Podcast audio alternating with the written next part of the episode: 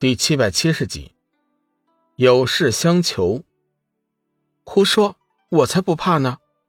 我家小雨是什么人，我心里最清楚了。他绝对不会抛弃我的。再说了，你也不看看你的样子，我家小雨怎么会喜欢你呢？经历了这么多的风风雨雨，小玉对自己的爱情十分自信。她相信这世界上绝对不会有什么力量。能将自己和龙宇分开。女子并不理会小玉的说法，笑道：“是吗？看来你对自己的爱情很有自信呢。可惜你错了，你的自信在我面前根本就算不了什么。如果我真的要抢走你的相公，嗯，你根本就一点办法也没有。”女子的脸上同样洋溢着。自信的笑容。龙宇深爱着小玉，自然不忍她受到一点伤害，大声道：“几位前辈，如果你们没事的话，在下就此告辞了。”说着，便拉起小玉，欲离开此处。界神急忙道：“小兄弟，仙子，两位稍安勿躁。我二妹生性活泼，平时啊。”就喜欢开玩笑，你们别放在心上。还请你们坐下，我这儿有正事儿要对你们说。龙宇和小玉交换了一个眼神，略微犹豫了一下，双双落座。女子很有深意的看了龙宇一眼：“小兄弟，如果你休了小玉，我会把自己圣洁的身体奉献给你的，叫你享受。”什么才叫真正的快乐？小玉脸色大变，心道：“这女子怎是这样不要脸呢？竟然当众说出如此不知羞耻的话来！”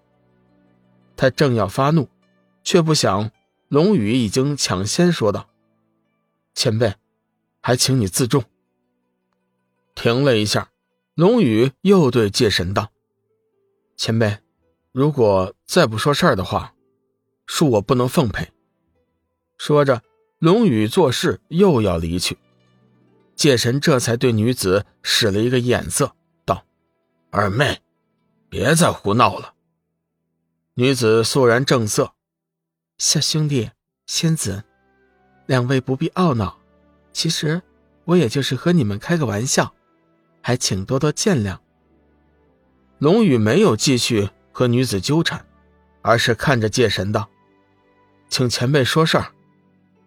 谢神想了一下，小兄弟，你可知道此地是何处啊？龙宇想起了先前那女子的称呼，道：“永恒之地啊。”龙宇此刻并不知道永恒之地究竟是怎么回事。如果是巨魔也一同前来的话，知道这里是永恒之地，肯定会大吃一惊的。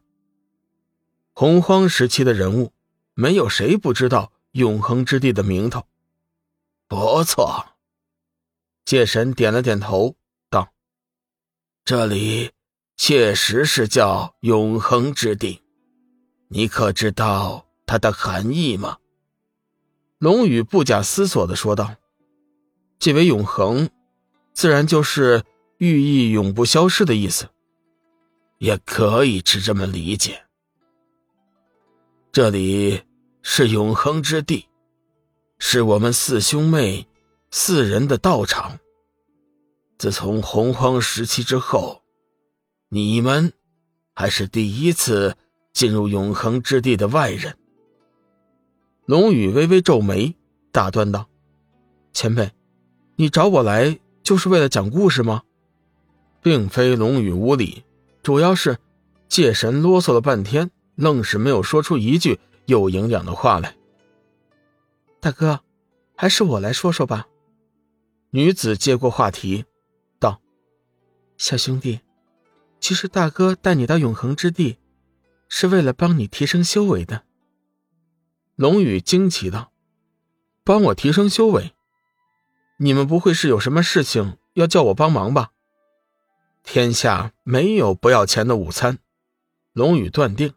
界神四人一定是对自己有所求，否则的话，人家凭什么帮你提升修为？女子笑道：“和聪明人说话就是省事儿。不错，我们洪荒四友确实是有一件事情叫你去处理，当然，不过是小事而已，对你来说根本就算不了什么。”小玉觉得事情并非女子说的那般轻松，以他们四人的修为都无法完成的事情，又怎么会是小事儿呢？敢问四位前辈，你们究竟有什么事情要托付于我家相公呢？小玉警惕的问道。